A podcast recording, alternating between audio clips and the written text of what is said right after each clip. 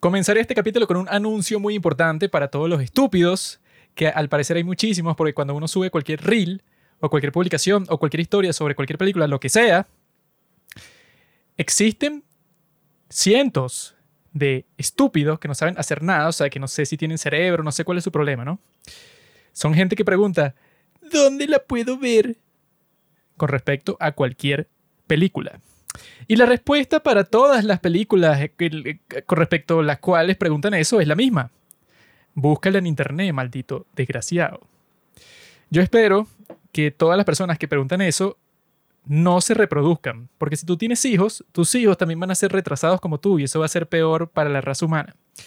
Y si tienes hijos, si eres una de las personas de ese grupo que nos pregunta constantemente por Instagram dónde puedes ver la maldita película, pues voy a ir a tu casa y voy a matar a tus hijos frente a ti, como pasó en el tercer capítulo de la sexta temporada de Black Mirror. Te voy a hacer exactamente lo que le hacen al astronauta ese. Voy a ir para tu casa y voy a matar a toda tu familia y después te voy a matar a ti. Eso es lo que voy a hacer, ¿comprendes? Me da risa que mm, nos aventuramos a TikTok, a pesar de nuestras diferencias ideológicas. Y ahí, bueno, todo el mundo, ¿dónde se puede ver? ¿Dónde se puede ver? Gente que, no, y que no entiendo ni siquiera por qué recomiendan una película y no dicen dónde verla. Tanto en TikTok como en Instagram. Y lo peor es que este chamo hizo un reel en donde en el mismo reel dice, hola, ¿cómo están? La película está en YouTube. Se trata de tal, tal, tal. Y la gente estúpida en los comentarios y que, ¿dónde se puede ver? Y que, coño. mira, animal. Con eso en mente te lo dijeron en el mismo reel. ¿Qué clase de estúpido? No, e incluso yo abrí un grupo, bueno, alguien abrió un grupo en los comentarios en TikTok de WhatsApp que era como que, ay, ahí vamos a recomendar películas y decir dónde se puede ver. No hemos hecho casi que nada ahí, se han hablado como dos veces, pero me da risa que yo, ajá, les pasé como que una guía.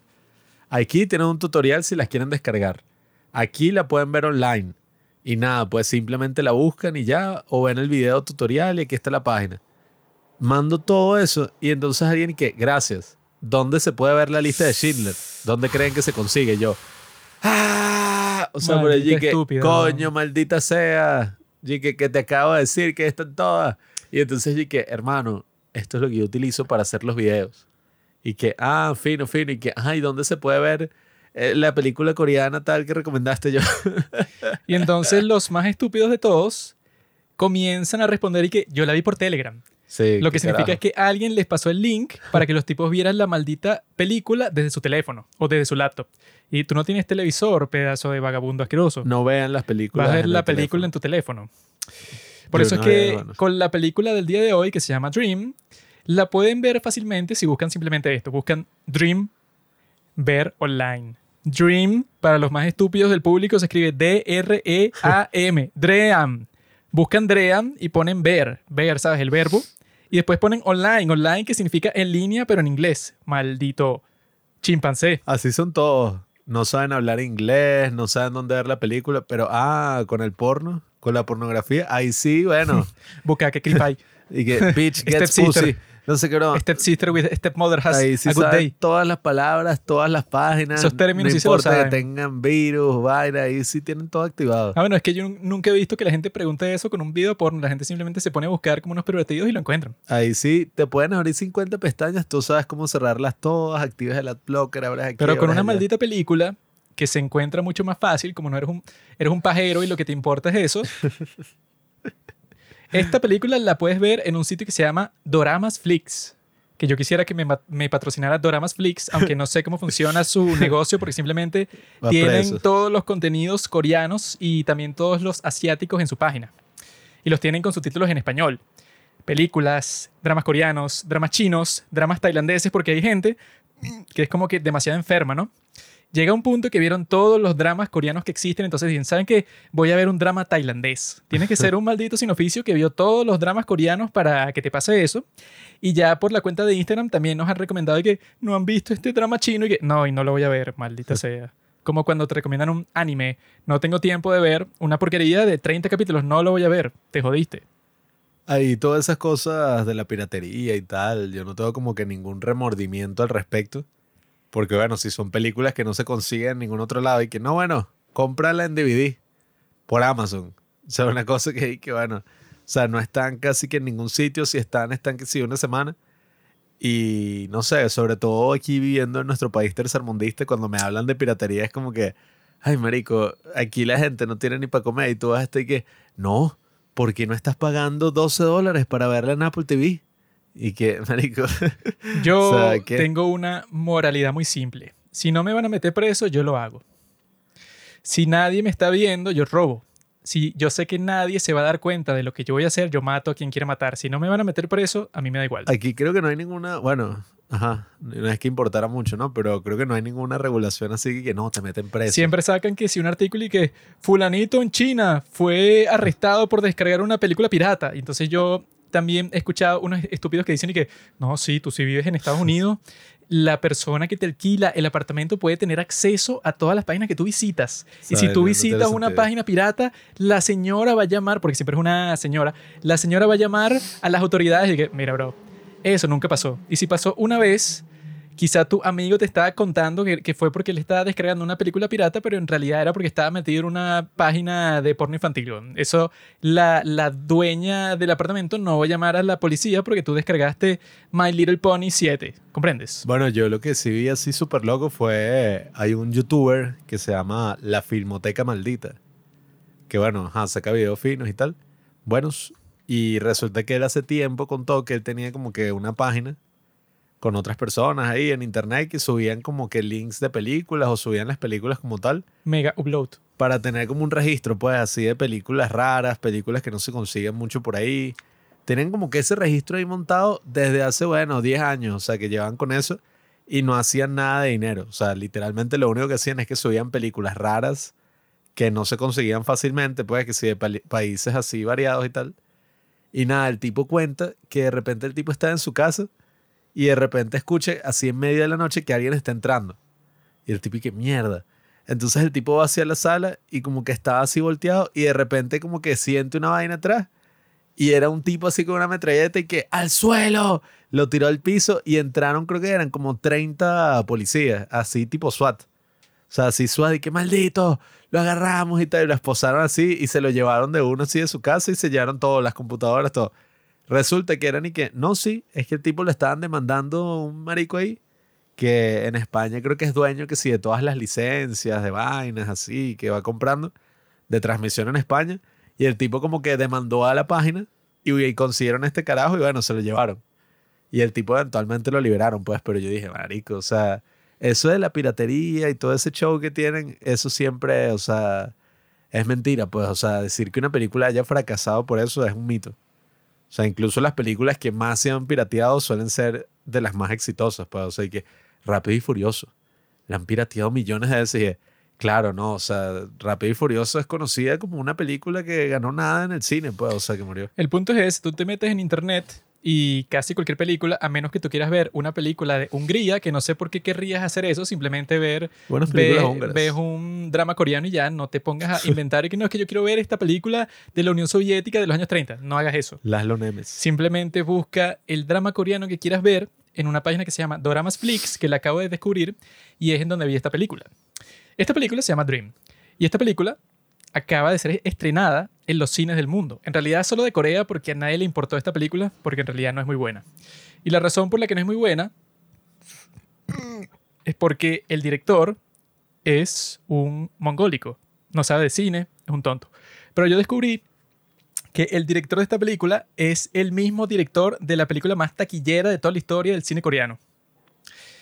Porque hay una lista, bueno, eso pues, de las películas que más han recaudado dinero en toda la historia de Corea. Y él hizo una película que se llama Extreme Job, que salió en el 2019, creo. No fue Parasite, ni siquiera. La más taquillera, o sea, de toda Corea. Porque va a ser Parasite Nerd. Ganó el Oscar. Parasite no está ni en las primeras 40, una, una cuestión así. Qué locura, o sea, ganó el Oscar de Mejor Película y la gente así que, no, bueno, X. Tú eres el único que le sorprende de eso, amigo. La número uno es esta película que se llama Extreme Job, que es sobre un grupo de policías que como que se van a retirar, pero les dan un último trabajo que es como que investigar a un cartel de drogas, ¿no? Y entonces los tipos, como lo están espiando a los miembros del cartel, entonces ellos tienen que meterse en un restaurante de, de pollo, ¿no? Eh, para espiarlos porque está como que cerca de la sede de los delincuentes. Y los tipos se meten en ese restaurante, pero resulta que el restaurante va a cerrar. Y ellos, como que cuando están ahí eh, pasando la noche, cuando están espiando a los maleantes, se les ocurre hacer como que una receta de pollo, ¿no? Y la receta les queda tan buena que los tipos piensan que puede comprar el restaurante y tienen como que su propio negocio ahí. Y como que la película cambia porque ya no es sobre ninguna investigación, sino que se convierte en que los tipos tienen un éxito muy grande con su restaurante. Y esa es la película más taquillera de toda la historia de Corea, porque costó 6 millones de dólares y recaudó 82 millones de dólares en Corea del Sur nada más. O sea, el éxito más grande de toda la historia. O sea, de 6 millones a 82 millones, yo no he escuchado eh, ningún otro ejemplo que sea tan extremo así, que sea con tan poco, ganas tanto, y en un solo país. Ni siquiera te cuentan lo que, no sé si la pasaron en los cines de otros países, supongo que sí, pero si ganó solamente 82 millones en, en Corea, si la pasaron, no sé, en cualquier otro país medio traducida, habrá sido un éxito también. Bueno, creo que el único que yo he escuchado más o menos similar era el de. ¿Cómo es que se llama esta película? Ajá, Actividad Paranormal. Que la película literalmente costó como 150 mil dólares. 150 mil. Y nada, la adquirió una de estas grandes productoras. Los tipos invirtieron que si, no sé, el doble del presupuesto, un poquito más. Solamente en arreglar el audio. y en otras cosas así para que la película estuviera como más presentable. Y bueno, lo que hacen los estudios que invierten muchísimo, muchísimo, muchísimo dinero en marketing. O sea, le metieron muchísimo al marketing. ¿Cuánto ganó Gay? Creo, si no me equivoco, que había hecho como 100 millones. O sea, algo así en general, pues, o sea, y se volvió una de las franquicias más... En los Estados Unidos. Creo que solo en los Estados Unidos. La diferencia por la que no aplica es porque en Corea del Sur hay 50 millones de personas o un poco más.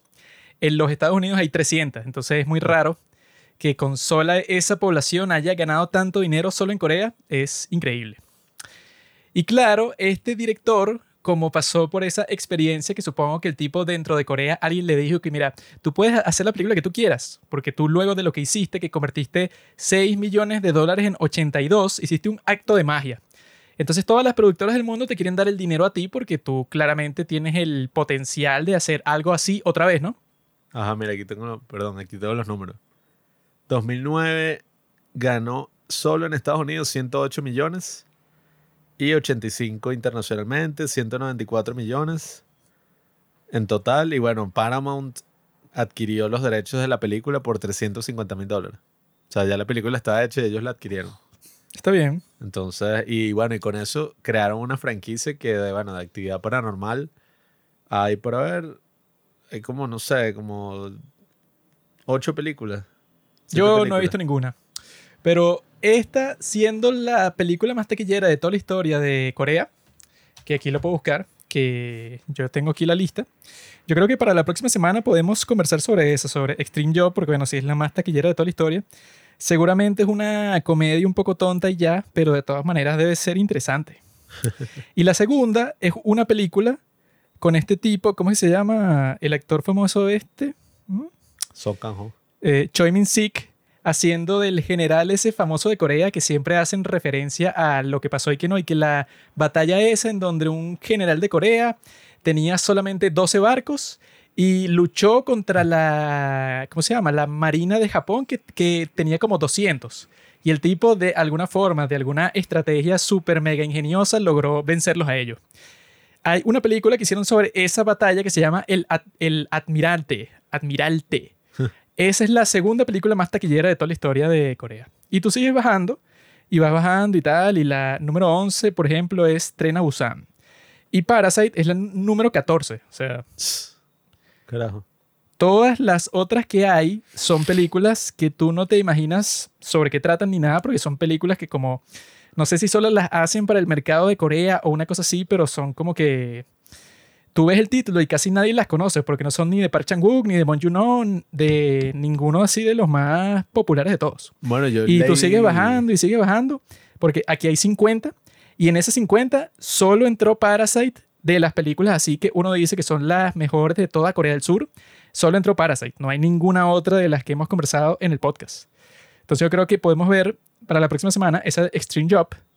Y para la próxima, luego de esa, la del Admirante, Admirante, no sé cómo se dice, que esa, bueno, con Choi Min-sik sobre esa batalla naval debe ser una locura. Y si es la número dos, Yo estoy viendo aquí el póster y se ve bien cool. Tipo se ve como una lacra ahí, como un guerrero antiguo así, y se ve bien fina. Yo Es leí del, que esa de Dream, del 2014. esa de Dream había, le había ido bien en la taquilla y estaba ahí que en abril de 2023 y que no, está, llegó a número uno en la box office coreana y tal. Y que, verga, qué bola. Dream Box Office. Aunque yo he visto que eso es complicado, o sea, lo de la ganancia sí que tienen las películas al final es un tema complicado. Según Wikipedia, dice Box Office 8 millones de dólares hasta el momento. Yo leí un artículo así que no, llegó al número uno en la taquilla en 50 días. Y yo, ¿qué? Y de felicidades. Bueno. Vamos a buscar aquí en la Box Office de Corea por el 2023. Está el número 14. El 26 de abril está el número 14. Y aquí dice que la, ¿qué? Que la distribuyó Disney. O sea, supongo que la, Bueno, es que en que la compró y la, di- la distribuyó. O Bueno. sea, si tienes un VPN de esos así pagos, no, pero no lo necesitas porque está en Doramas Flix con subtítulos en español. Pero la cuestión es que, bueno, yo descubrí eso sobre esta película, que fue bastante interesante porque yo me preguntaba de que, bueno, ¿cómo en esta película, qué dice? Park Seo-joon y IU's Dream se vuelve, becomes first Korean film to top Korean box office in 50 days. Muy random el Bueno, es que título. bueno, con todo lo que es de Corea, que sí, con los grupos de K-pop, con todo, siempre es que hoy se cumplen 300 días que esta canción de New Jeans estuvo en el puesto número uno de la lista de canciones Melon y eso supera el récord pasado de Blackpink que estuvo 244. y eh, a nadie le importa eso. Está como nosotros en el podcast. Solo a los superfans. No, y que llegamos al puesto 105 en la categoría de TV y cine de Apple durante 48 horas. En Perú. Y de coño, qué ¡Qué fino. Esta película yo me estaba preguntando y que, ay, ¿cómo consiguieron que IU, que es la mejor actriz de todos los tiempos y la mujer más atractiva de toda la historia, cómo es posible que ella aceptó hacer esta película? Porque cuando tú la comienzas a ver, tú dices, esto es una mierda. Y cómo también tienen a este Park Seo-joon, que es el tipo que estuvo en Itaewon Class y que el tipo dijo que justo después de terminar de grabar Itaewon Class comenzó a grabar esta película. Pero la cuestión es que pasaron tres años para que se pudiera estrenar por algo llamado COVID. Eso ralentizó toda la filmación. Y al principio de la pandemia estaban saliendo esos reportes así que, que no, la película con IU y Park Seo-joon. Y yo dije, ¿qué? El Itaewon Class con IU, qué genial. Y yo pensé que iba a ser la mejor película de toda la historia. Como también pensaba que Broker iba a ser la mejor película de toda la historia, que no estuvo mal, pero no estuvo tan buena como yo pensaba. Esta estuvo, bueno, terrible. Por muchísimas razones y la cuestión es esa, pues, o sea, yo viendo que el director era ese tipo y que claro, si el tipo, o sea, tuvo la primera, la película más taquillera de toda la historia de Corea, supuestamente el tipo seguro alguien le dijo que mira, tú puedes hacer lo que, tú quieras. Cualquier guion que se te ocurra, cualquier historia, no importa qué tan loca sea, tú puedes hacerla porque tú convertiste 6 millones de dólares en 82 en un país tan pequeño como Corea. O sea, tú debes ser el director de cine más codiciado de toda Corea, sí o sí. Y el tipo decide hacer esta película. Y yo estaba pensando que, bueno, eso es el equivalente. Eso es como que si tú tienes sexo con la mujer más codiciada del día de hoy, que puede ser, no sé, Millie Bobby Brown Jenna Ortega. o Zendaya. tienes sexo con Millie Bobby Brown, ¿no? Así fue con, ¿cómo es que se- con mi novia. Que ella no sé qué fue lo que dijo y, y que, ah, sí, que yo te parezco ahorita, algo así. Eso fue como el principio y que, sí, vale, o sea, eres, tampoco eres Marilyn Monroe, pues, pero sí, eres bonito, tal. Y que, ¿qué clase de ejemplo es? Así que, Marilyn Monroe, y la mujer más hermosa que hay. Anyway, Qué puta. eso lo que hizo este director es como si eso, tú lograste tener sexo con Millie Bobby Brown, tú, Pablo. Y entonces la gente piensa Ah, que, está tan coño. Y está casada. Sí, bueno, díselo a Drake.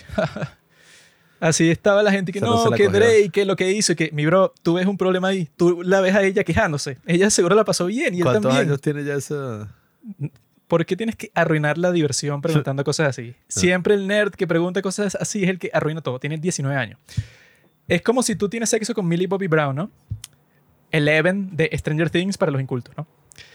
Y entonces la gente piensa, de coño, Pablo tuvo sexo con Millie Bobby Brown. ¿Qué significa eso? Que la próxima mujer con la que él esté tiene que ser, no sé, la esposa de un presidente, pues una tipa así que, que tú dices que es inalcanzable. Que si, no sé, se cogió a la esposa del presidente de Francia, de Macron, frente a él. O sea, una cosa así, bueno. Ah, Yeah. Aunque eso no sería tan impresionante porque Macron, como es francés, es medio afeminado.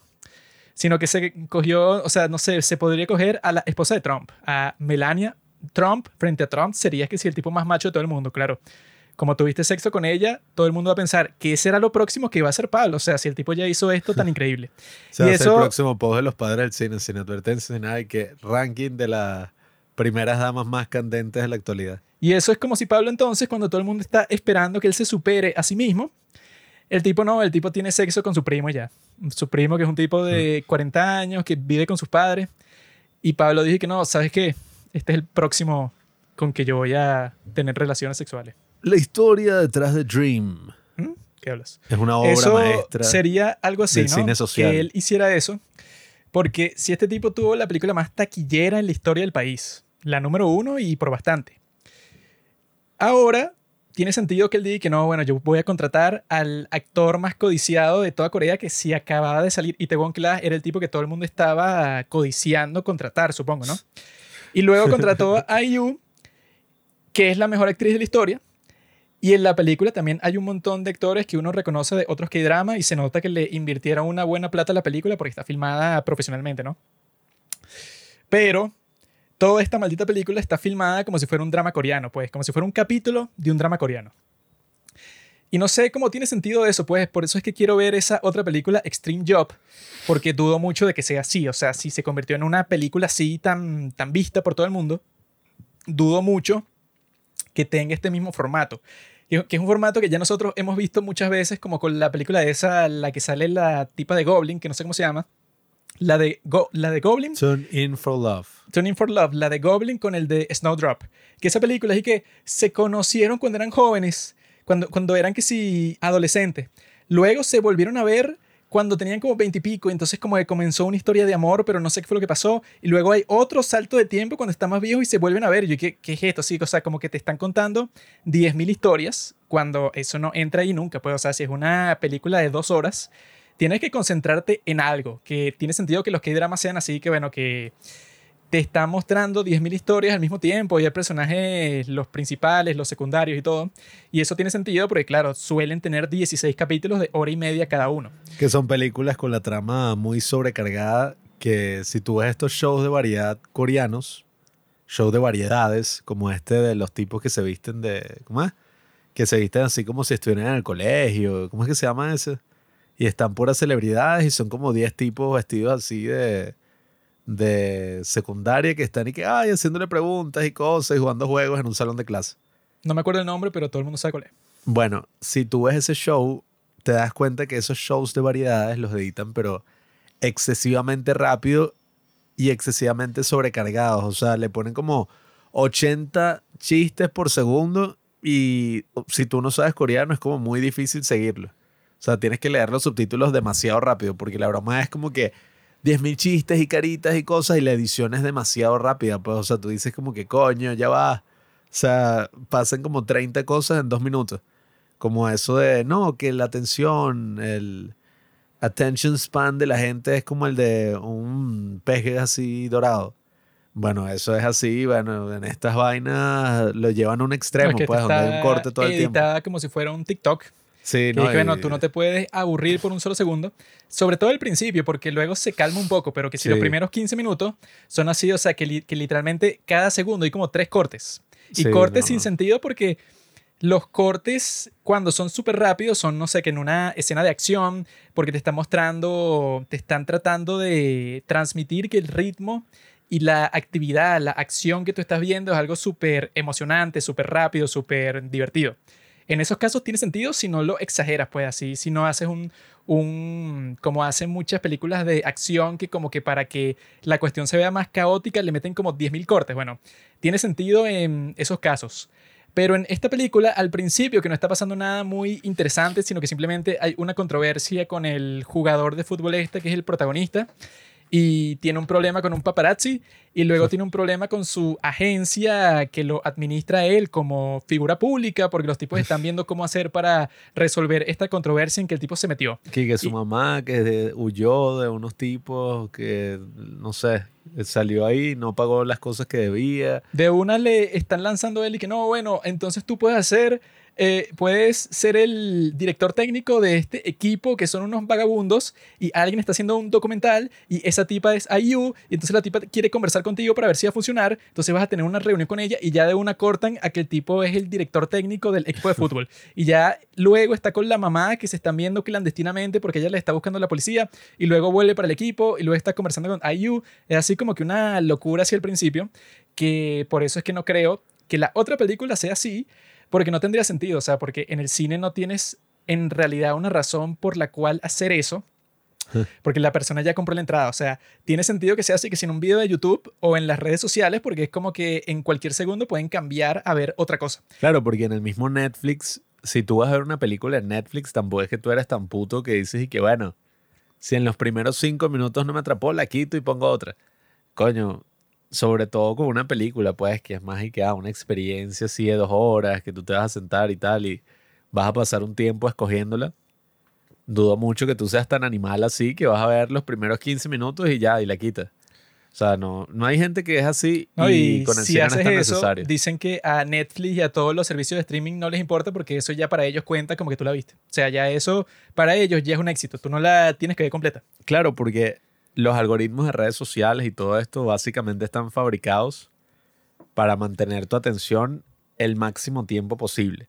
Entonces premian los videos, el contenido que pueda captar tu atención durante un tiempo más prolongado. O sea, entonces, claro, uno a veces, qué sé yo, como creador de contenido, editor, lo que sea, casi que te ves obligado a utilizar todos estos trucos para mantener la atención de la gente. Pues, o sea, cortes rápidos, eh, dar muchísima, muchísima información en un corto tiempo. O sea, no es cosas así que, que yo creo que deberían evadirle al cine, pues, o sea, porque ese es el gran problema que tiene esta película en su inicio, ¿no? Así en... Ya después como en la mitad, ya como que se calma un poco y ya tú estás más acostumbrado siguiendo la trama. Pero el principio, o sea, es lo que dice Joaquín, mil cosas que pasan que, ajá, o sea, es como si la película estuviera corriendo para contarlas y no solo eso, sino que también está como mal editado. Porque el mismo al principio es que, ah, mira, empieza un partido de fútbol y tal, no se entiende un coño de lo que está pasando en el partido. O sea, yo estaba viendo el partido y que, bueno, siento que estoy viendo como otro deporte porque no veo el puto balón y no sé, o sea, los dos tipos están como corriendo hacia el arco. Luego fue que yo y pensé... Fue que no. Y que no, pero ¿cuál es el escándalo ahí? Porque en realidad te muestran un plano en donde los dos están corriendo, pero son del mismo e-, equipo y están hombro con hombro, y eso es raro en un partido de fútbol, porque, porque estás tan cerca de, tu compañero. Te muestran eso y luego hay como que un gran escándalo que ¿por qué hiciste eso? Le dicen al protagonista que ¿por qué, eh, ¿por qué te atreviste? Así, pero uno no sabe de qué lo están acusando porque la escena la editan tan, tan rápido, hay como mil cortes y mil cosas, y tú dices, ah, pero ¿de qué trata este escándalo? Y yo luego pensé que, ah, puede ser que el tipo como estaba corriendo al lado del compañero y como que le medio lo empuja con el hombro. Podría ser que el tipo le están acusando de que es un egocéntrico porque se estaba peleando con su compañero para ver quién llegaba al balón primero, cuando se supone que si es de tu mismo equipo, no importa quién llegue primero, sino que cualquiera de los dos, bueno, va a hacer el trabajo. Pero pareciera que, bueno, que ese fue el problema, pero no te lo dejan claro, porque los tipos al principio están locos, pues, o sea, al principio te tratan de meter como cinco tramas así de golpe y de presentarte como a 15 actores. que si en los primeros cinco minutos dije, ah, estás loco. ¿no? entonces el tipo le metió los dedos en los ojos al, tipo, al paparazzi, al periodista, y entonces le cambian el nombre y tal. O sea, yo estaba como que ya va, pero relájense. Si te hubiera mostrado simplemente lo del partido y después como que, ah, bueno, el tipo, ajá, o sea, lo despidieron del equipo y en la agencia le dijeron como, no, tienes que hacer algo para limpiar tu nombre y nada, se metió en esta broma de fútbol. O sea, eso no tenía que ser tan rápido. Pues, y no es que sea tan rápido, sino que es como demasiada información. O sea, en vez de tú quitar algo en la edición, están tratando de meter absolutamente todo, pero de la manera más rápida posible. O sea, como que bueno. Para que yo entienda todo eso, hay como mil cosas que pueden quitar. Sí. Que es que, bueno, ¿por qué no comienza que si con el equipo de los vagabundos, que se supone que es lo principal? Se supone que él es el que llega nuevo a ese grupo. Entonces puede ser que tú los veas a ellos que no sirven para nada y están buscando a alguien y tal. Luego es que presentas al protagonista, pero ni siquiera tengo que ver el partido. Solo me tienen que mostrar que el tipo está en una crisis y me muestran que si la cosa sí que sí de las noticias y que este tipo todo el mundo piensa que es un egocéntrico porque no es un jugador de equipo. O sea, yo no necesito ver el partido así como si fuera lo más importante del mundo No, porque estaba como en realidad hecho. no importa. O sea, la historia no es sobre que el tipo es, fu- es futbolista profesional, sino es sobre, bueno, esta historia que también se la sacaron un poco del trasero, así que, no, eh, un, un equipo de vagabundos que para la reinserción social ellos van a estar representando a Corea del Sur en la Copa Mundial de Fútbol de Vagabundos. Y yo que, bueno, Bueno, es que ahí te dicen al principio que se volvieron locos. ¿no? basada en una historia real y tal. Porque, ajá, o sea, yo investigué un poco, ¿no? Y sí existe una Copa Mundial para vagabundos, eh, para las personas sin techo, pero bueno, es más como un evento caritativo, pues, que la idea es que, ajá, estas personas con mala suerte son, no sé, ay, están haciendo esta actividad que es para su beneficio, pues, están haciendo este deporte, están aprendiendo a trabajar juntos, todo esto. Solo que eso, y pues, tienen esa, esta noción de que el fútbol es como el lenguaje universal, pues. esa premisa es como que tan forzada que pasan como media hora explicando.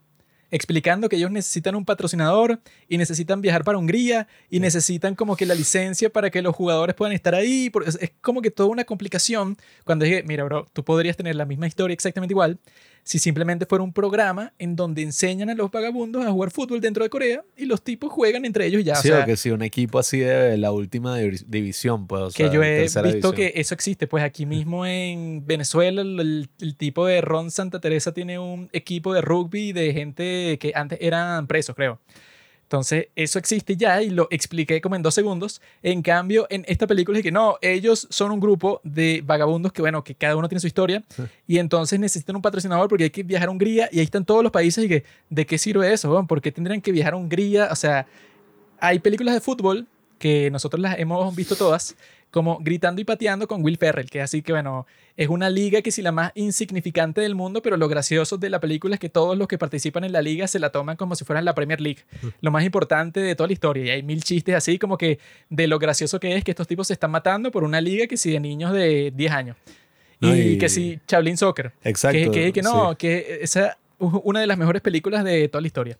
Y, y en esa, bueno, los jugadores tienen poderes y llega un punto que es que no, hay un torneo. ¿De qué? No, o sea, nada, pues, o sea, solo te dicen eso. Hay un torneo.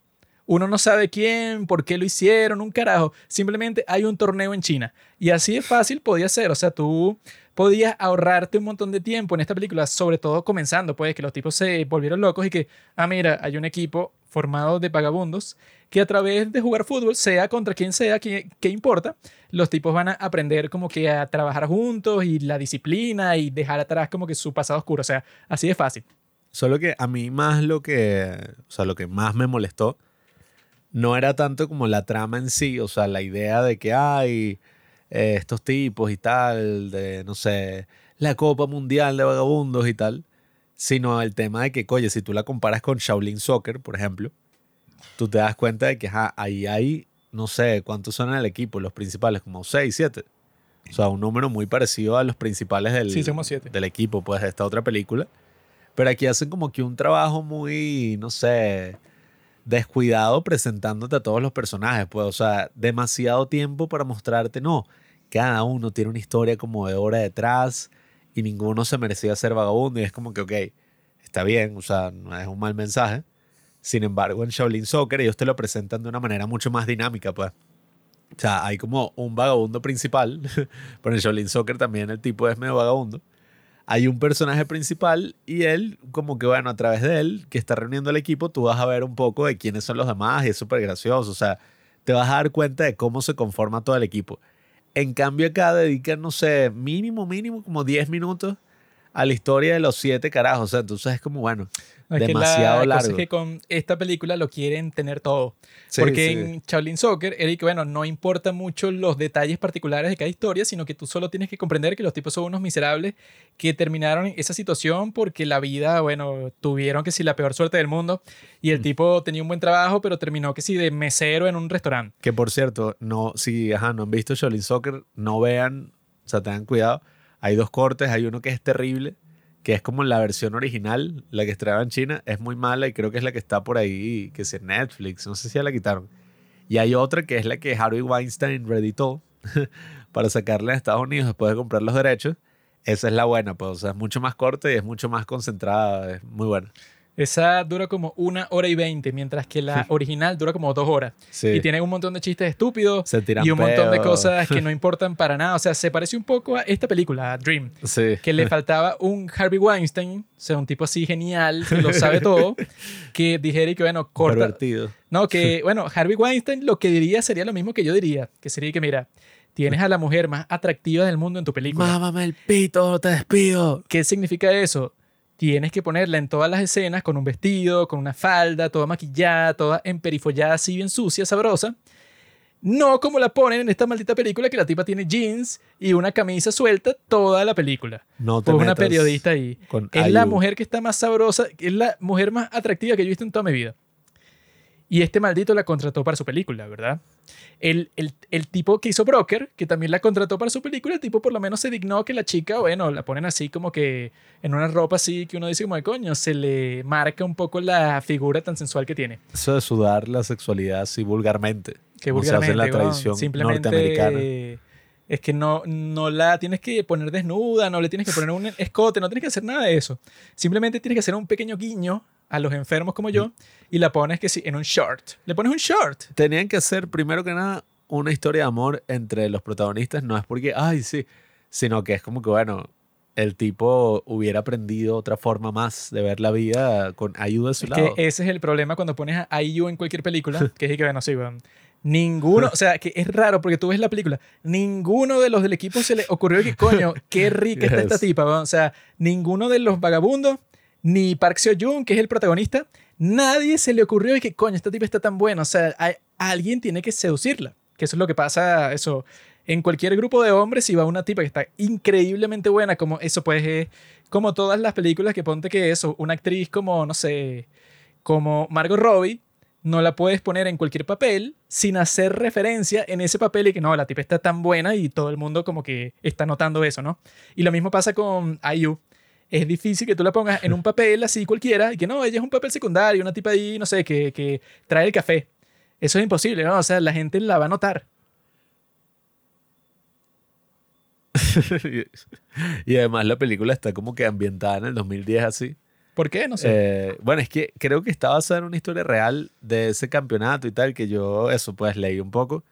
Y si es como te lo muestran en la película, los tipos decían y que no, queríamos ver, hacer un evento así donde, oye, pudiéramos aumentar la visibilidad de todo este grupo y, y la gente que está en esta condición de calle.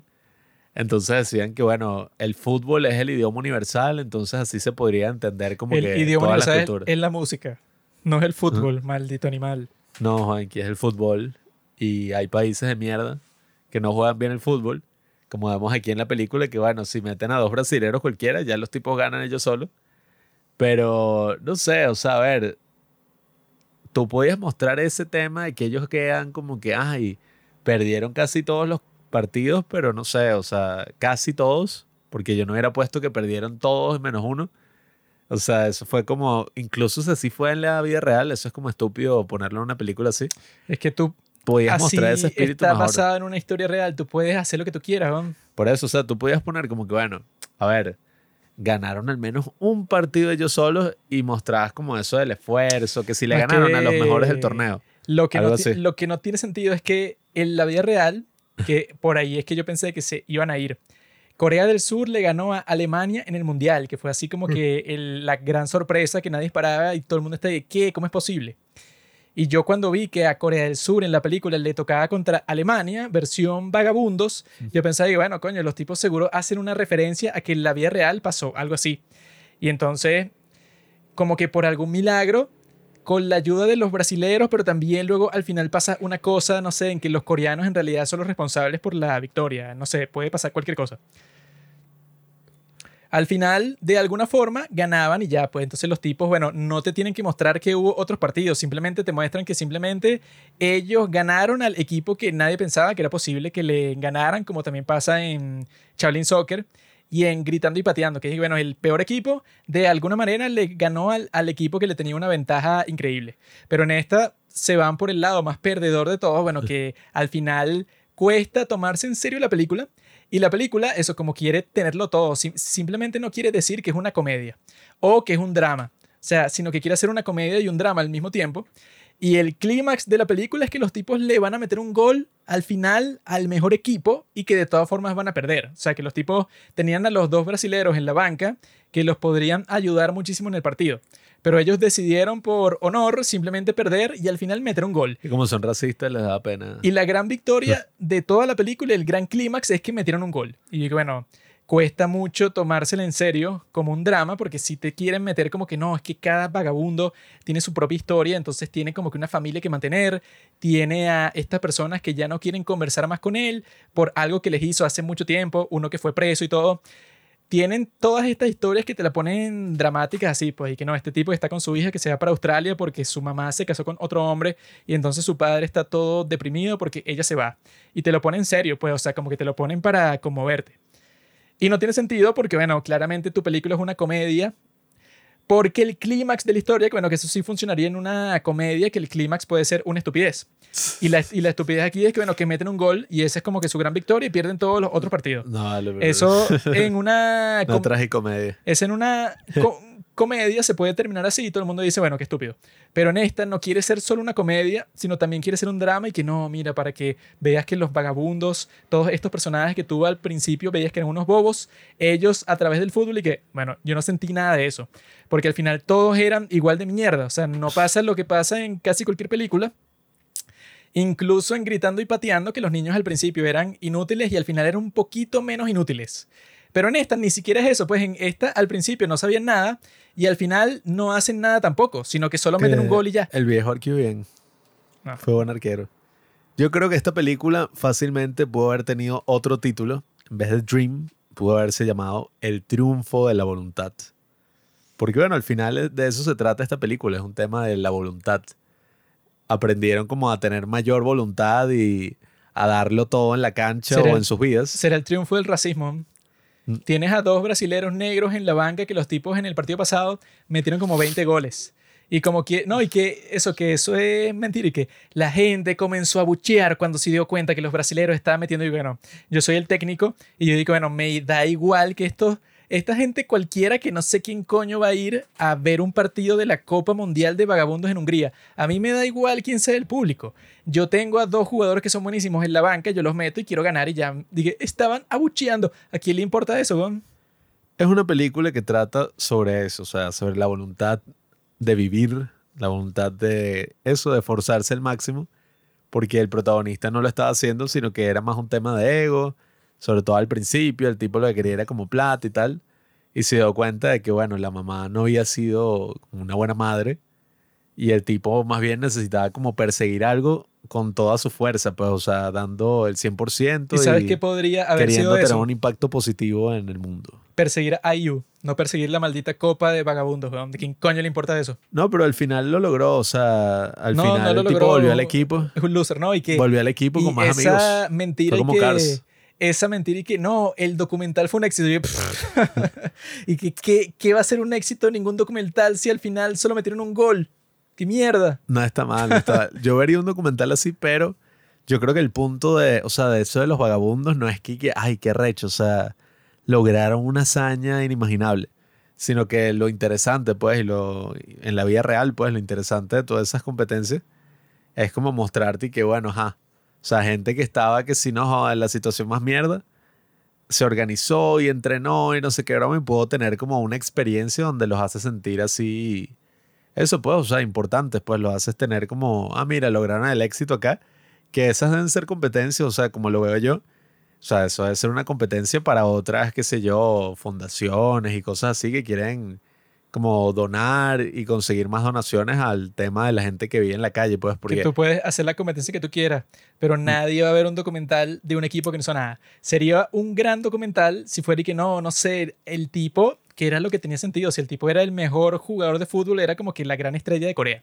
Y el tipo de alg- alguna forma entrenó a este grupo de inútiles como en Shaolin Soccer para que los tipos, bueno, no ganaron, pero ponte que llegaron a la semifinal y que, wow, eso sería un documental.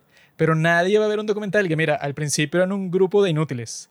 Y al final eran un grupo de inútiles que tenía mucha confianza en sí mismos y que eso a nadie le importa. tendría éxito. Imagínate que fuera Son. O sea, y que Son entrega unos vagabundos en Corea, ¿qué? O Bueno, sea, y lo interesante sería que no, Song los entrenó y claro, como es Hyun-Min Song, que es un Claro. tipo genial, el tipo logró que pasaran de unos inútiles hasta que al final, bueno, eso, le ganaron a Brasil, así que sí por un pelito, pero le ganaron. Que en la película tenían que poner eso, pues, o sea, que le ganaban que si Alemania y ajá, ok, perdieron todos los otros, pero tampoco es y que no, o sea, los tipos ganaron la copa, o sea, eso era imposible porque además era como que, bueno, no es que eran unos jóvenes, o sea, todos eran que sí súper variados así en edad. Más Entonces, mentira no.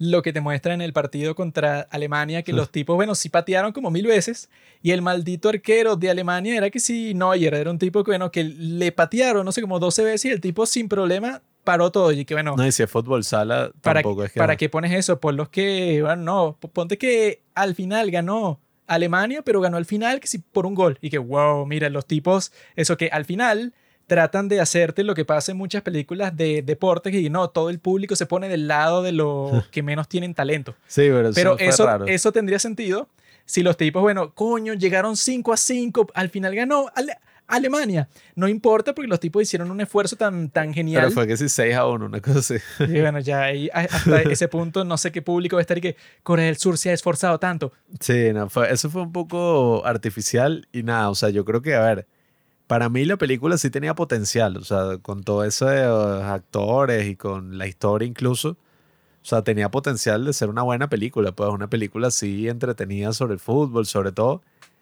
sobre eso que hablo, pues, o sea, eso de, no sé, dar todo de uno en las circunstancias y poder superar como que todas las limitaciones en la vida y como incluso poder visibilizar ese tema, pues, o sea, de que la gente que vive en la calle no es que vive en la calle ya porque, no sé, son estúpidos, sino que, bueno, también hay gente que tuvo mucha mala suerte. O sea, por mil cosas que pasaron. Bueno, es como el caso del viejo, pues, y no, bueno, el tipo se volvió alcohólico y tal, pero también lo metieron preso en la crisis esa que hubo en Corea. Por criminal. Entonces es lo que digo, pues la película tenía mucho potencial, pero lastimosamente, bueno, muy mal ejecutada, muy mal editada. O sea, la película es eso, pues es como un drama, porque tú podrías hacer un K-drama fácilmente de toda esta historia de 16 episodios, porque imagínate, o sea, después tienes el mundial. O sea, ahí te puedes sacar mil tramas y vainas. Que solamente todas las historias que tienen para el protagonista, Sí. el escándalo del principio, lo del fútbol. Luego que le cayó a golpes a un paparazzi. Luego de que tiene un problema con su agencia. Luego de que su mamá la mete en presa. Luego de que el tipo conoce a una tipa que es retrasada, que es su fan número uno, y se pone a, vi- a vivir en su casa porque le dio su apartamento a uno de los vagabundos. Luego de eso, el tipo tiene otro escándalo en donde le cae a golpes a unos delincuentes juveniles protegiendo a esta tipa que es su fan. Luego el tipo sí vuelve para el equipo, pero no, como el tipo ganó tanta popularidad porque al final se vio que el tipo estaba defendiendo a esta mujer, entonces ahí es mejor porque consiguen la plata. Pero el tipo no va a ir de todas maneras porque firmó un contrato con su agencia que no le permite participar. Pero luego el tipo decide participar, o sea, es como que todas esas cosas tendrían sentido en un K-drama, o sea, que sea como que, ah, claro, tú le metes tanto a un personaje. Pueden hacer uno que sí de dos episodios, tipo Move to Heaven. O sea, una cosa. O que la película sea solo de él, o sea, que no muestres más nada, sino que sea solo esa historia, sí, que bueno, que la desarrolles durante toda la película. Pero ese es solo un grupo de historias del- de, la película. La otra historia es IU con su documental. La otra historia, bueno, es cada una de la de los vagabundos que se desarrolla de una forma distinta y toda la cuestión de la Copa Mundial. O sea, son al final, son como, como no sé, como 20 puntos de trama distintos. Y en una película normalmente hay máximo, no sé, pueden pasar como, como que 8 momentos en donde cambia la trama, pues donde tú dices, ah, mira, hay como que un desarrollo completamente nuevo, pero como esto lo hacen como si fuera un drama coreano, que los dramas coreanos, bueno, no sé, que si en Crash Course in Romance, en Crash Course in Romance en los 16 capítulos hay, no sé, como 200 giros de trama con los personajes principales, secundarios, terciarios, y en ese caso tiene sentido. Pero en esta yo estaba como que, ah, mira, esto es otra de las películas, como esa otra, la de Love and Leashes, que es que, ah, mira, te quiere mostrar todo lo que pasaría en un K-drama, pero en dos horas. Y eso claramente no funciona, queda de la porquería como en esta película. No, yo creo que, o sea, justamente lo que aquí pasó, asumo, ¿no? O sea, no sé qué pasó en verdad, pero lo que pareciera es que nada, dijeron, coño, la película está demasiado larga. No, o sea, nadie va a ver una película de dos horas y media de esta historia. Entonces tenemos que quitarle al menos como 20 minutos, porque la película además dura dos horas y diez. Tenemos que quitarle 20 minutos. Entonces, al principio lo que hicieron fue cortar las escenas al máximo. O sea, fue como tac, tac, tac, tac, tac. O sea, vamos a cortar esta vaina, no a lo máximo posible para que todo se dé rapidito y ya. Vamos a la parte importante, que es el entrenando al equipo y la historia de los vagabundos y todo eso. Se nota como que quitaron todas las cosas del ritmo del principio porque es demasiado rápido, o sea, no, no tiene sentido lo rápido que es, o sea, y que uno no siente nada, pues, o sea, uno está como, ¿qué mierda estoy viendo? Y nada, o sea, tienes esta historia que al contrario, pues, o sea, en vez de cortar esas cosas así que hacen que una película tenga ritmo, pues, y fluidez, tenían que haber era cortado algunas historias, pues, o sea, incluso tenemos esta de, no, el chamo, que él sobrevivió, que sus padres se intentaron matar, y entonces tuvo este amor juvenil con esta tipa, pero la tipa desapareció, pero como que es japonesa, o sea, como que se fue a Japón o no sabemos si el tipo creo que tenía autismo o algo así y en verdad el tipo confundió a la otra. Yo supongo que sí es así porque si no hay que no, bueno, entonces que el tipo tiene esquizofrenia. Bueno, es que al final hace lo mismo con una tipa ahí que no, o sea, que no, es pues. No hace lo mismo, él duda. Él duda para ver si es. Pero cuando estaba en la competencia el tipo no dudó, el tipo vio que mira, si eres tú. No sé, es que está mal hecho, pues está mal presentado, no es un tema de que, que ajá, ¿qué? La trama, ¿qué fue? No entendió es un tema de que está mal presentado, pues, o sea, te hacen pensar que sí, ajá, o sea, la tipa en verdad está ahí, lo cual no tendría ningún sentido porque es que, ah, ok, o sea, tuviste Japón y por coincidencias de la vida eras vagabunda y entraste en, una, en un mundial de fútbol para vagabundos y ahí nos conocimos en el mundial de... O sea, no tiene ningún sentido, eso no pasaría en la vida real. Cosa más rara se ha visto. Es demasiado así y está mal presentado, pues entonces nada, o sea, es eso, es como un poco desastre, ¿no? La película, a ver, yo viéndola, ya después que sí, de la hora y media, o sea, sí tuvo momentos que yo dije, ah, bueno, ya estaba más involucrado en la trama, que sí, ay, mira, el tipo, qué sé yo, está entrenando al equipo y todo lo del mundial, o sea, fue interesante. Sin embargo, bueno, o sea, uno está claro que la película no es buena. O sea, yo no la recomendaría y que no, Dream. Excelente película. Yo no comprendo por qué no hacen lo que hacen en todas las películas de deportes del mundo que bueno, con la magia del cine, si los tipos al principio no sirven para nada, tú como eres el mejor jugador de fútbol de Corea, al parecer porque eres un tipo muy famoso, una estrella, que te hacen 10.000 memes cuando golpeas a un periodista y tal. Si eso es así, entonces tú deberías tener la mínima habilidad que, bueno, como lo ponen en esa escena que sí estuvo chistosa, que es que, bueno, él contra los cinco. Cinco contra uno y el tipo como es tan bueno se los dribla a todos y mete cinco goles y ya, pues 5 a 0. El tipo demostrándoles a todos que, bueno, sí soy mejor que ustedes, eh, pero eh, evidentemente, y él al final como que celebra como un enfermo y esa parte sí es bastante graciosa y el tipo está que sí, soy el mejor. Si eso es así, entonces simplemente pones un montaje en donde el tipo, mira, sí, los enseñó más, más o menos y al principio, bueno, perdieron contra ese equipo de muchachos que sí de 13 años. Pero luego el tipo como sí les dio las técnicas que él conoce porque es un jugador profesional de fútbol, entonces sí logró que los tipos por lo menos tuvieran cierta competencia en la Copa Mundial. Sí, tenía que poner un montaje de entrenamiento, pues Para que se sintiera que todo el esfuerzo que él metió ahí y lo que iban a poner en el documental y todo, o sea, para que todo tenga un sentido, para que sea que existió un progreso de que como comenzó el equipo a como terminó.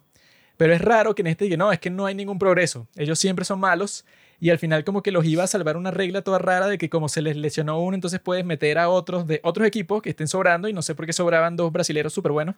No, y que ponían, sí, o sea, no sé si es que eran parte del staff, pero los dicho se consiguieron, no, que sí, exjugadores así de la selección nacional. Se consiguieron a Neymar y a Ronaldinho. Entonces, bueno, es una trama rara y que es una trama que no sería extraña dentro de un K-drama, porque también está todas esas cosas de cuando ponen a los extranjeros, son como que la versión más genérica de un extranjero del mundo y ponen a los personajes a hablar inglés y hablan terrible y todo es extraño y artificial y raro. Eso es siempre lo que pasa en todos los K-dramas cuando muestran cualquier país que no es Corea o cuando ponen a cualquier persona que no es coreana, siempre es como que el peor actor de toda la historia. Bueno, eso pasa exactamente en esta, pues, o sea, eso de que están en la Copa Mundial de los Vagabundos en Hungría y hay como que unas fiestas en la calle en donde los africanos están bailando con los coreanos y los croatas están con los brasileños, unas cosas así que, bueno, eso pasa en el Mundial. En el Mundial de los Vagabundos no va a pasar porque a nadie le importa. Exagerado. Obviamente, en el En un- Tampoco era que estaban en el carnaval de Río. una fiesta en la calle en Hungría por el Mundial de Vagabundos es una cosa que yo no me imagino. O sea, Hungría no ser la, ¿la gran cosa. Pero eso no importa. O sea, nadie va a ir a ver eso. O sea, que los tipos estén así, que no, la gente festejando en las calles, no va a pasar nunca. Eso, no- eso está- o sea, a ver, eso como iniciativa más allá de la película, sí está cool. O sea, imagínate que lleguen que sean jugadores así más profesionales y vaina y tal. Y ahí es lo que te digo, pues ahí lo más probable, como te muestran, el estadio es una cancha, es que sí es fútbol sala, pues. Nadie hay, eso. hay como 40 personas, pues, o sea, de la audiencia. Eso es como el fútbol femenino. Es una linda idea, Ah. pero nadie lo quiere ver y no sirve nada. Este está- yo iría a una broma de esas, pero eso es como te digo, pues, o sea, eso es más tipo una actividad que sí, fundraising. Tú o vas a un partido de fútbol aquí, de fútbol profesional, ¿no, verdad?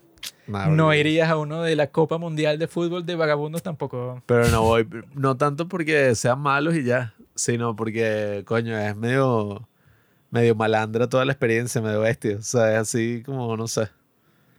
O sea, un pocotón de gente ahí, gritos, vaina, no sé. Ay, ¿cómo quieres que sea, príncipe? Así es el fútbol. no, no. Violen- así es el fútbol en todo el mundo. Violencia, Y que diversión. no, la pelea en la banca y la banca de no sé qué qué, y gritan y van y lanzan, bueno, no sé cómo se ahorita, pero lanzan papel higiénico. Esa es la parte vaina. divertida de todo el partido, amigo. Nah. El juego a nadie le importa porque todos los equipos son malos. Entonces tienes que hacer todas esas cosas y las canciones y todo es lo único divertido del juego. No cuadra. Como que no cuadra. Yo he ido a un montón de partidos, son buenos. Son los otaku del mundo del deporte. Pero la cuestión es esa, pues esta película lo que no se entiende es que los tipos trataron de construir un hype por tres años y habían eso así como que teaser y que ajá, la película de IU con Park Seo-joon hicieron unas publicidades, Top hicieron, un montón de cosas como si fuera y que ajá, Dream, o sea, obviamente cualquier persona pensaría, ah, me- metiste a estos dos actores súper recontra famosos de Corea en la misma película. ¿Qué significa que va a ser una película romántica o, que por lo menos va a existir una trama romántica entre estos dos actores? Eso era lo obvio, lo que todo el mundo pensaba. Y en los teasers también eh, como que sugerían eso. Y que mira, están ahí como que, co- como que coqueteando y tal, era lo obvio, ¿no? Y yo viendo todas estas porquerías, que bueno, que me puse a ver como que unos videos de YouTube de los shows de, de variedades para los que ha ido el casting de esta película, el elenco. Y son que los tipos, bueno, los están entrevistando sobre la película y en realidad ninguno tiene nada que decir. O sea, como que lo único que yo vi que dijeron es que no, que está IU y que no, una vez tuve un problema con el director porque el tipo cu- cuando nosotros estábamos practicando el guion, él me dijo que la forma en que yo le estaba diciendo era perfecta. Pero luego cuando estábamos en el set, el director me dijo que mira, hazlo el doble de rápido. Di la línea el doble de rápido porque así como le estás diciendo no funciona. Y entonces ella se sintió muy nerviosa ese día, pero que ella luego se dio cuenta que la forma en que el director logró que ella acelerara la, la velocidad con la que estaba diciendo las líneas hizo que su actuación fuera mucho mejor. Eso era como que lo único que tenían que decir sobre lo que pasó, o sea, porque esta IU también tuvo a varios actores de la película, entre ellos Park Seo-joon, en su show Palette. Y ella le preguntó como que, ah, ¿cuál experiencia del set destacarían ustedes que fue como que de la que se acuerdan? Y este Park, este Park dijo que no, es que una vez eh, como que yo estaba haciendo una escena y fue gracioso porque yo estaba como que en un momento bastante emocional porque mi personaje estaba dándote un discurso a ti, Ayu, así como que, no sé, que si de la parte en donde él está diciendo que su mamá está presa. Y cuando él estaba haciendo ese discurso, a ella se le paró un mosquito en la cara. Y él no le quería decir nada porque estaba en medio de una escena así como, bueno, súper dramática. Y ella también estaba sintiendo el mosquito en su cara y como el tipo estaba que sí llorando frente a ella, entonces no le dijo nada. Y este Park Seo-joon también estaba tratando de decir lo que iba a decir lo más rápido posible para que pudiera quitarle el mosquito del rostro. Y entonces ella dijo que el mosquito la picó y la marca no se le quitó de la cara que sí por un mes. Esa fue la experiencia más, eh, digamos, la única que destacaron cuando le preguntaron qué fue lo más impresionante que pasó. Parecida a la vaina de Fitzgerald, lo de Burden of Dreams. Sí. O lo de Apocalypse Now, la historia detrás de cómo Increíble. se hizo en Vietnam y tal. Y al otro de los actores le preguntaron y que no, pero ¿qué pensaste tú? Pues, o sea, ¿cuál es la situación que tú más destacas de la producción? Y el, y el tipo dijo que no, es que un día, luego de filmar, nos fuimos a comer, ¿no? Y entonces yo, cuando estaban sirviendo la carne, yo me puse a cocinarla, porque eso es lo que hacen en Corea, que les ponen la plancha en la mesa, ¿no? Pero resulta que IU estaba frente a mí. Y ella, como era la menor del grupo, ella se ofreció para cocinar la carne. Y resulta que ella, cocinando la carne, la carne se comenzó a quemar. Y entonces la gente se la comió así medio quemada. Y ya, esa es la historia. Y que, wow, o sea, claro, de las experiencias más impresionantes de la historia. Este IU le dijo que no era verdad, que simplemente ciertos pedazos de carne fueron los que se quemaron, pero no fueron todos, estaba exagerando. Y que, Ah, wow, que la gente, qué, qué apasionante. la ¿verdad? gente viendo eso y que, ah, sí, wow, o sea, se nota que la película es excelente, o sea, una eh, proeza cinematográfica. No, es que la cuestión es esa, pues, o sea, si tú pasaste tres años y que se viene, o sea, que eso era lo que yo pensaba, de que, ajá, se viene la película de IU cositas. Con el tipo de Itaewon Class, o sea, ¿qué clase de película va a ser? Va a ser buenísima, o sea, para, para que convencen a esos dos actores a participar, tiene que ser buena, o sea, porque Broker es buena. Todas, todas las series coreanas en las que ha actuado IU han sido unas superproducciones y todas son buenas también. Park Seo-joon estuvo en Itaewon Class y en lo de What's Wrong with Secretary Cha. O sea, el tipo ha salido en cosas muy buenas. Entonces yo cuando vi esos dos actores yo pensaba, no, esto sí, o sea, tiene que ser, como dice la gente, tiene que ser genial. Y eso yo creo que es lo que le jugó peor a esta película. Porque si esta película se hubiera estrenado en el 2019 como era el plan, eh, no, en el 2020 como era el plan, y yo la veo porque me acababa de enterar que la iban a sacar y yo digo como que, ah, ok, vi la película y eh, no es muy buena ni nada, pero bueno, ¿qué importa? Pero como con la película bueno, bueno, que los tipos tuvieron que parar la filmación y luego volver y luego pararla de nuevo y luego volver porque así fue el COVID. Quería que no, sí, ya está bien todo, no, bueno, eh, cuarentena de nuevo, no, ya, ya está bien otra vez. Como así pasó, entonces, claro, mientras más pasaba el tiempo, todo el mundo estaba de que no, claro, esta película, bueno, va a cambiar el mundo. Y resultó siendo una película, bueno, eso pues, o sea, que no es la peor película del mundo. Yo no me arrepiento de haberla visto ni nada, pero al mismo tiempo es que, bueno, no sé ni por qué, o sea, esos dos actores pudieron haber sido cualquier otro actor coreano y no hubiera cambiado nada. Y yo la hubiera visto exactamente igual y bueno, eso pues no hubiera sido para nada distinto. Pues el hecho de que tenías a los dos más actores, eh, no, a los dos actores más famosos de Corea del momento, no cambió nada en, en la película. Y eso es lo que te comunica es que el tipo, bueno, hizo una cosa como que, no sé, lo que se le ocurrió. Y que el tipo, claro, está perdiendo la oportunidad más importante de toda su vida, que no sabemos tampoco si el tipo, no sé, si en realidad es apasionado por el cine o qué, porque ja, hizo la película más taquillera de, de la historia de Corea. Pero luego de eso, eso sí, el tipo que, bueno, eso fue lo que hizo Ari Aster, que al tipo le dijeron que mira, ¿qué es lo que tú quieres hacer, lo más loco así que se te ocurre? Boys Afraid.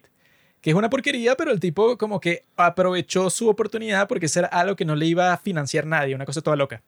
Pero este tipo con esta película y que bueno, ¿qué ganaste tú aquí? Bueno, o sea, como que lo único destacable de tu película es que salen estos dos actores famosos, pero en realidad no hay más nada. O sea, ¿qué más? O sea, desperdiciaste la, la oportunidad del cheque en blanco que te dieron. Bueno, es que las películas más exitosas económicamente no suelen ser, no sé, las mejores artísticamente. Mm. Porque tú ves, qué sé yo, los cineastas que traen más dinero. ¿No viste Avatar, amigo?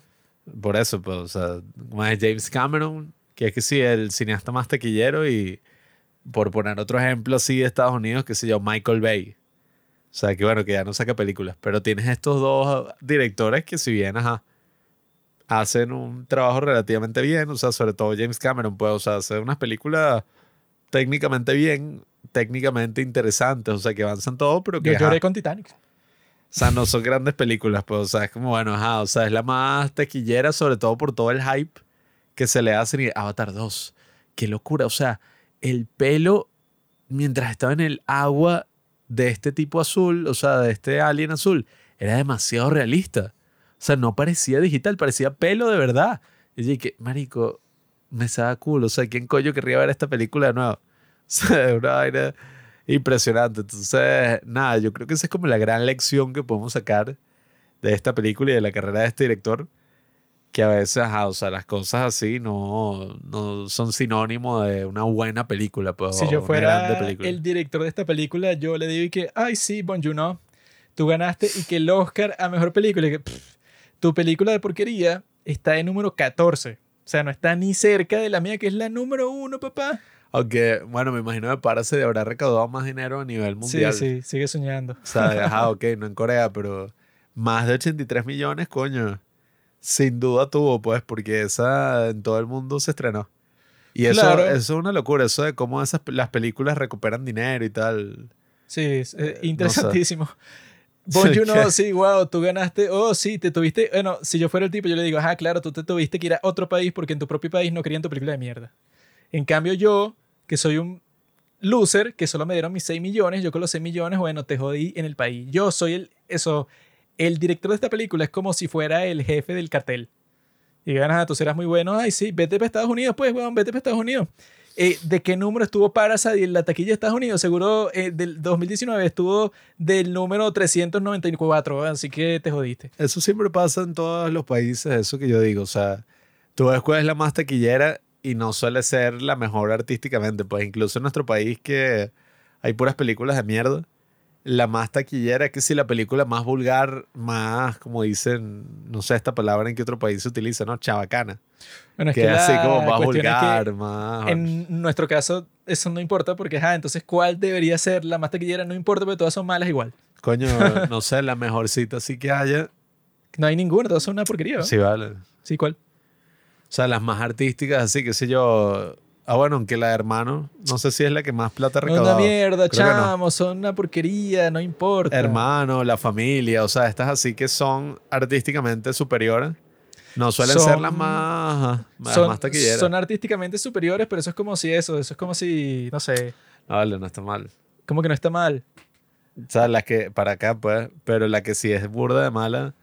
Coño, aquí la más taquillera es una que se llama Papita Manito Stone y eso, pues, o sea, son películas vulgares. O sea, yo recuerdo hasta la, la segunda parte, es que si no, el personaje del cerdo, que se tira peos y tal, y todo el mundo se ríe, y qué verga. Claro. O sea, y que son pero como... eso aquí no funciona, porque aquí no puedes decir que no, la más taquillera debió haber sido. No, es que no importa, todas son malas. No, en cambio, pero- quizá en Estados Unidos tú puedes decir que no, la más taquillera fue, no sé, fue Minions, pero la mejor fue eh, Little Sisters, No, pero es como... Mujercitas, En. México y países así. de- Little Women. Little Sisters. Little Sisters. La mejor fue Little Women de Greta Gerwig, pero la más taquillera del 2019 fue eh, Mi Villano Favorito 3. Por ejemplo. La- eso es así, eso es como en, en México también, que sí, me imagino las más taquilleras son unas vainas todas vulgares ahí, qué sé yo, y que una, siempre hay una tipa así con unas tetas gigantescas y una vaina así como que, ay, puros ¿Qué? actores ¿No te así, gusta, gaycito? ¿No, no te No gustan las es tetas Roma, gigantescas? pues, o sea, no es y que no, esta película y tal. Roma es una mierda. La, la cuestión es que, bueno, sí, ajá, el cliente siempre tiene la razón. ¿no? La película más taquillera tiene que ser la mejor y ya. ¿no? No de la mejor artísticamente ni nada. La mejor película de la historia es Avengers Endgame. Y la gente que dice, no, ¿qué es El Padrino? Sí, nerd. ¿Cuántas personas han visto El Padrino? Nadie, tú y tu papá. Ya, En cambio. Endgame la vio hasta un maldito niño del Congo el- en la mina. él- pusieron un cine y él ahí vio la película. Entonces, No, se la, el se la ponía en la tablet, en las páginas justo las que nosotros recomendamos. Dorama Flix. El tipo ahí la estaba viendo. Bueno, hubo un momento en que X videos ponían las películas así. Mm, Podías ver Parasite, podías ver todo eso, pero ya lo prohibieron. Coño. Y sí. entonces entre los cinéfilos dato. y que, amigos, finalmente, otra página. Yo las pongo en Spank Bang.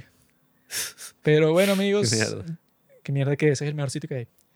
Pero yo les digo que, bueno, que para el futuro, para la posteridad, los próximos directores que contraten a IU, que ya no les queda tiempo porque ya está cumpliendo 30 años. Entonces ya tienen que, en este momento es el que tienen para contratarla a ella y ponerla a hacer una escena de sexo. Yo nunca he visto una escena de sexo con IU y sería la mejor escena de sexo de toda la historia del cine. No sé por qué ninguno la ha hecho. Yo creo que IU tiene que trabajar con Park Chan-wook, que el tipo es un pervertido y en todas las películas a cualquier mujer que sale la pone desnuda, no importa quién sea la actriz, no importa que sea Kim Terry, que, que si era su primera actuación y que desnúdate. tiene que hacer eso con IU. Y así, bueno, esa película tendrá mi sello de, aprobación así, pero del Salón de la Fama, pues, o sea, 100, 100 estrellas, no sé cuánto le, le voy a dar. Pero que sea una cosa así, que la tipa sea que sea una vampira y entonces se desnuda y le mete los colmillos a los hombres y después se los coge. Es una, una cosa así súper loca. Como la de Megan Fox, eso, ¿no? Jenny- creo que es Jennifer's Body. body. Sí, ya está el logo que no lo has visto 100 veces. Mm. Tiene que ser así, pero con IU y listo, pues, o sea, ya ahí se terminó el podcast, porque bueno, si ya salió la película definitiva, en donde la sabrosa esta la ponen con un papel así, bueno, perfecto. Pero hasta el momento la han puesto en papeles así que la documentalista, en ese papel tú puedes poner a cualquier actriz que, que tú quieras y no importa, va a ser igual. La tipa no tiene ninguna influencia, no hace nada divertido. Lo que hace es sonreír y ya, eso es graciosito por unos segundos y ya. No blasfemes, pobre cerdo. Yo vi el blog que hizo IU, que lo subió a su canal de YouTube sobre la filmación. Duró como 20 minutos y fue gracioso. De ella como que jugando y haciendo chistes mientras grababa la película y ya. Bueno, vayan a ver eso. No vean esta película. O Bueno, qué coño, si son tan fanáticos así de IU que están escuchando esto y no la han visto, bueno, véanla. Tienen que verla igual. Y nada, vamos a ver, este año promete mucho en cuanto al cine. Estamos en vísperas de uno de los eventos cinematográficos más importantes. El video casero que grabé con mi tercera prima. ¿Qué? Están entre eso y Oppenheimer, pues. Yo escuché que esa era como la gran rivalidad que hay ahorita. Entonces, bueno, nada, queridos amigos. La semana que viene comentaremos otro de los grandes éxitos de la taquilla coreana. Y me he dado cuenta que hay varias películas coreanas que nos faltan por ahí. Estamos en Instagram, arroba los padres del cine, recomendando muchas. Así que vayan a seguirnos por ahí. Y bueno, nada. Amo a IU con todo mi corazón.